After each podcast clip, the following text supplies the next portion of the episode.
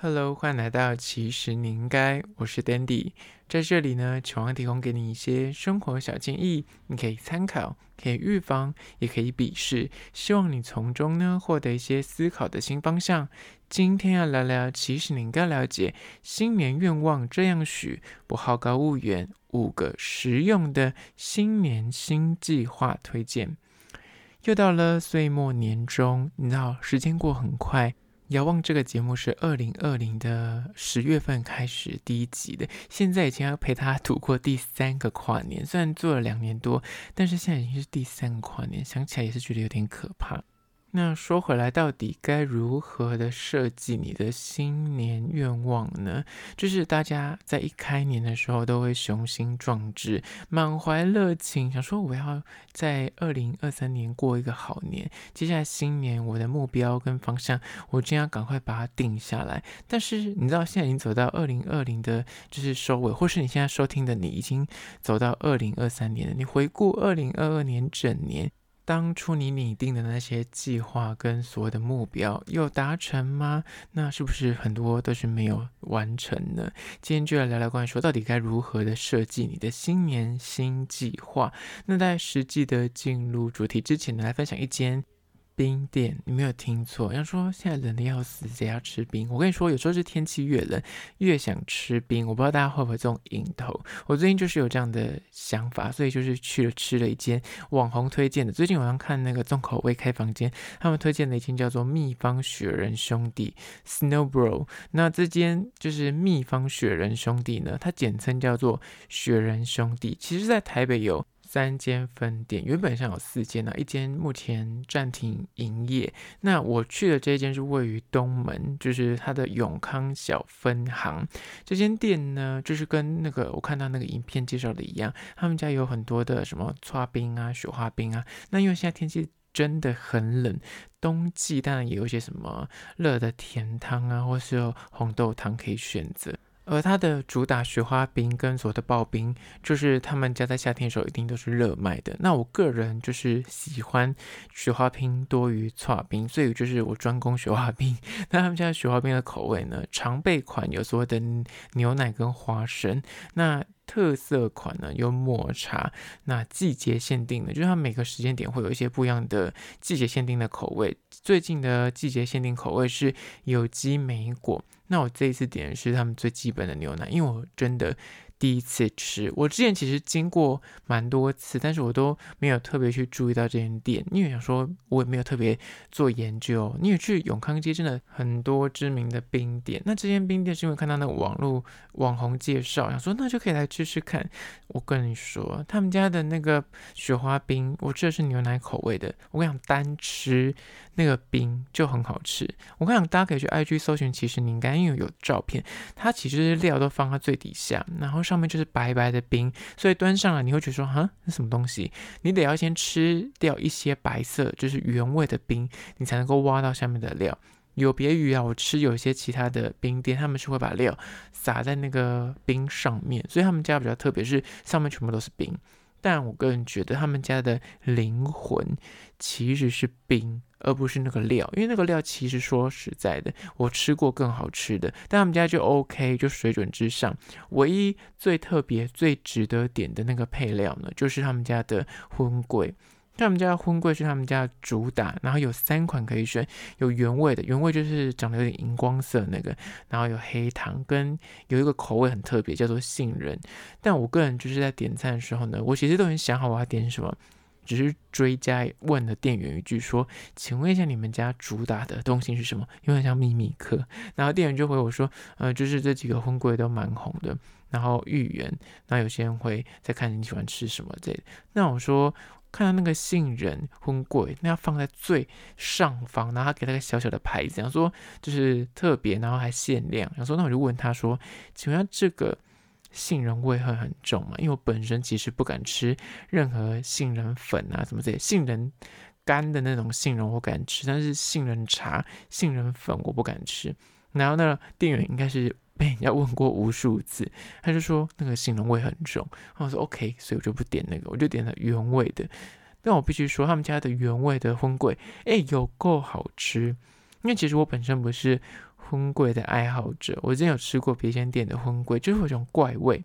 不是说它的口感我不喜欢，而且它就是有奇怪的味道。但这间店的荤桂我敢吃，而且是好吃的，非常的软 Q，你感受到那个手工很 Q 弹的感觉。真心大推。那其他的配料呢？我这一次点的是红豆啊，大红豆跟呃芋圆，就是水准就 OK 及格。但整体吃起来，它那个冰就真的是像那个表姐说的很清透，你可以吃到很干净的冰，不会有那种怪味。有些那种所谓雪花冰就有冰香味，真的不要怀疑，有些真的有那种怪味或冰香味，而且有一种化学的感觉。但他们家的这个牛奶的口味的雪花冰，这就是真的很好吃，单吃就好吃。在此真心的推荐给你，这间叫做雪人兄弟 Snow Bro，我不知道为什么他取这个叫 Snow Bro 的 的名字。那还有分店，然后大家可以去 IG 搜寻。其实你应该，我有拍影片，可以去看一下，按赞追踪起来。好了，回到今天的主题，新年愿望这样许。那好，五个实用的拟定新年新计划的推荐，就是一。目标远大是一回事，你要每天这些目标可以化作可以实际的任务才是关键。在设立新年目标的时候呢，请你一定要谨守一个大原则，就是它一定要能够化作每日可以执行的待办事项。这个原则呢，它会有助于，就是你才能够逐步踏实的去完成到那个目标。不然的话，你就是每天只在想说我要变瘦，我要学好外文，那你没有任何的动作，它永远都是空想。你要从每天可以去执行的任何的一个小小的任务，比方。举例来说，之前常举的，你都要学外文，你不管学韩文或是日文，至少每天认十个单字吧。那这十个单字，它慢慢的累积，就会到一定的词汇量，而且从中你就是可以获得一点点成就感，因为你看多了，你接接下来追剧也好，或是接下来可能可以出国旅游，你看到这些字，你就发现说，哎，自己现在看得懂，这个成就感就慢慢的累加，你才能够长期持续的耕耘下去。那如何把远大的就是理想，简化成每天待办事项呢？这个过程，其实你听起来想说，这感觉跟我这个梦想跟这个理想有什么关系呢？但其实你在化繁为简，或是把这个很远大的抱负变成每天的小小的工作任务的时候呢，你就是在同步的说服自己说，哎，这一切很像是可行的耶，很像没有这么难呢。它就会大大的提升你后续去执行这个任务的几率就会变高了。所以这是第一点，你目标远大是一回事，但是你要能够把它化作每天可以执行的任务。就像是很多人可能新年愿望都会许说，我希望我明年可以培养运动的习惯。但是运动习惯这件事情是非常虚无缥缈的。如果你可以把它变成说，我希望我一周比方训练三次，然后你要去健身房几次，那这样可以化作实际的工作日程，你才能够真的会去执行。接下来第二点，关于说新年愿望这样许五个实用的拟定新年计划的小撇步，就是二。理想跟现实要平衡，不要把目标定得太远太高。你知道，一年之初，你难免在这个时候呢，就是想要挥别过去的一些风风雨雨，重新的归零，再出发，再开始。此时呢，我想人就是有那种所谓的那眼高手低、好高骛远的心态。尤其在就是新的一年报道的时候呢，你内心就会设立一些过于远大或梦幻的目标，这个想法呢，就是会让你事后觉得说啊。反正就达成不了啊，这是不可能的任务。就是每次真的要去实行的时候，你就觉得太难，然后就因此而放弃，或者就摆烂。举例来说，你可能就怀抱说我想变有钱，但你也没有说呃有钱这件事情，你你希望是变到财富自由，但你怎么可能在一年之内就财富自由？你懂吗？你定的这个目标太过远大，或是啊、我希望我可以变得跟林志玲一样瘦，我希望我可以练的就是健身跟彭于晏一样壮。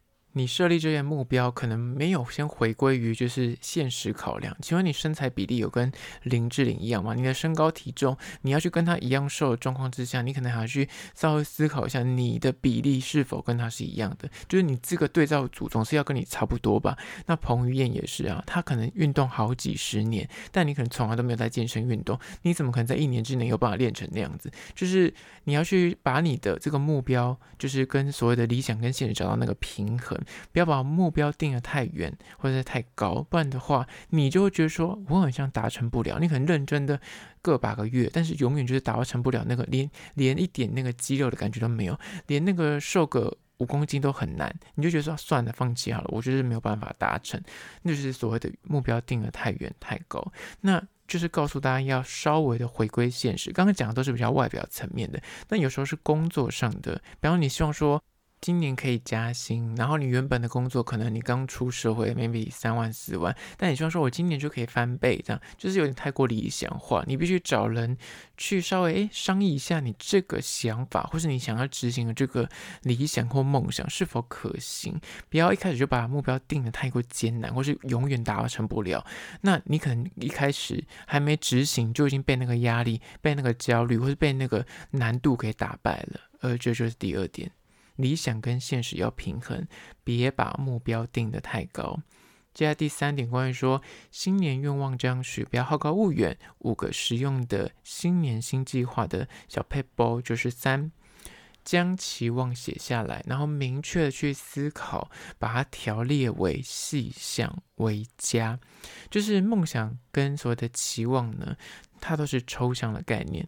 很多时候，人们在设立目标的时候呢，往往只是一个大概的概念或是一个样态。但是这些所谓的你的期望、你的梦想，它必须要能够真实的被量化，或是它能够实际的被执行，成才能够被定位成一个目标。你懂吗？举例来说，很多人会想说，我想变瘦，但是你想变瘦，这是瘦这件事情是个，它没有个明确准则的。那有些人就想说，我想变有钱，有钱也是啊。你要跟伊隆马克斯比有钱吗？还是说你只是想跟你的同学、跟你的同事比有钱呢？那再来还有所谓的练一些啊，我想。练好外文，我希望我的英文流利，或是我什么西班牙文，我可以对答如流。但这些流利，就是这些都是所谓的抽象，它没有个实际标准可以去衡量。所以建议你，如果你要设立这种新年新希望，你应该是要明确把这个目标化作实际的数字。比方说，我希望我可以减五公斤，或是我希望我的 BMI 值降到多少，或是我想变有钱，那我说我希望我存款可以到多少，或者我希望加薪加三千或五千。那像外文或是某个才艺来说，外文可能讲说，那我只要考个检定，或者我至少呃可以跟呃点餐没问题，你懂吗？这就是明确，你可以定义出来，有个目标可以去达成的，这样才能够在让你就是在执行的过程之中，你会觉得说，诶，有前进的感觉，有那个你知道所谓的 checklist，就是我至少有达成，诶，五公斤，达成十公斤，这样才会有那个前进的动力。然后再就是所谓的写下来，写下来是它可以。不断的提醒你，所以这个也是蛮重要的。接下来第四点，关于说新年愿望这样许五个实用的拟定新年新计划的心法。第四点就是呢，善用新月许愿，或是定期的回顾，做一点修正跟微调进度。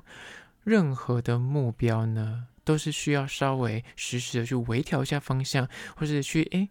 抓一下那个进度，才不会你走着走着就忘记了，就是你诶，当初的初心是什么，或者你就走偏了，或是拖延了。有些人时候呢，你就一拖延，你就觉得算了，跟不上那个进度，我就不做了。有时候你可能就是刚开始坚持个一个月这样啊，第刚好第三十一天，你就因为有些事故，或者你人生可能突然一些突发事件，让你无法坚持下去，你可能觉得说啊，我就断掉那个记录，你就不想做。有时候就是这种心态，所以你要时时的去定期的。回顾就是，比方说看一下、浏览一下，说。我想要练健身，但你原本设立的目标是哦，就是五公斤、十公斤这样练。但练久，你就发现说，哎，这个这个重量对你来说已经完全无感，你懂吗？那你就要时时稍微去调一下进度。那或是刚刚说的才艺也是，你可能刚开始练，你就觉得说，哎，五个单字、十个单字对你来说就是还有点吃力。但久了之后，你就已经习惯，你就觉得说，好像有点就是很像练的不够多，那你就可以加那个字汇量，或是加那个难度。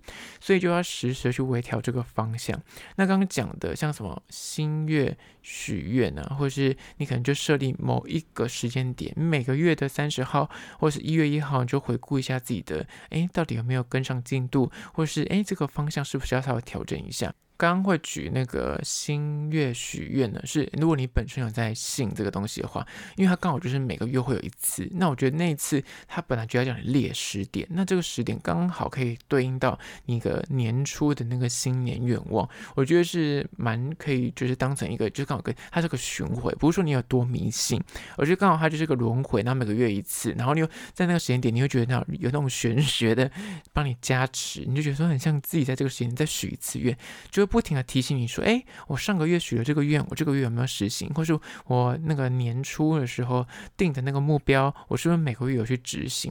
那我觉得是一个蛮好的一个就是轮回的去确认的时间点。那如果你本身没有在信这个东西的话，那就是每个月，比方就是刚刚说的，你可以定某个时间，然后月底或月初，然后去检视一下，说自己有没有达到那个呃你的进度，或是去提醒自己说，哎，我有没有去做这件事情？然后刚刚说的，你。把它名列列下来，比方贴在你的床头写下来，或是你放到记事本里面、备忘录里面，放到你的手机里面，你随时去浏览，这样才能够定期的去提醒自己要去执行。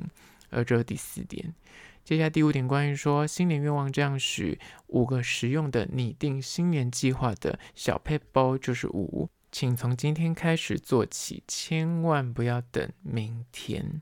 千里之行，始于足下。任何远大艰难的任务，或是你有什么抱负或理想，你总要有。那一开始踏出第一步的那一天，你要先踏出第一步，你才有可能走到终点。如果永远都在那等待，永远都在等机会，这样永远在等明天，就不可能抵达终点。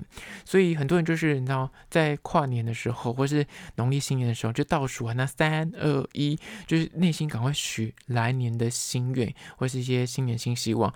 许完之后呢，一过完那个年，那个一秒一过去，就立刻忘得一干二净，直到来年，就是又又过新。年又要跨年了，或是农历新年又到了，你又再开始想说，哎，我就是要来许一个新的愿望，但你中间什么事都没做。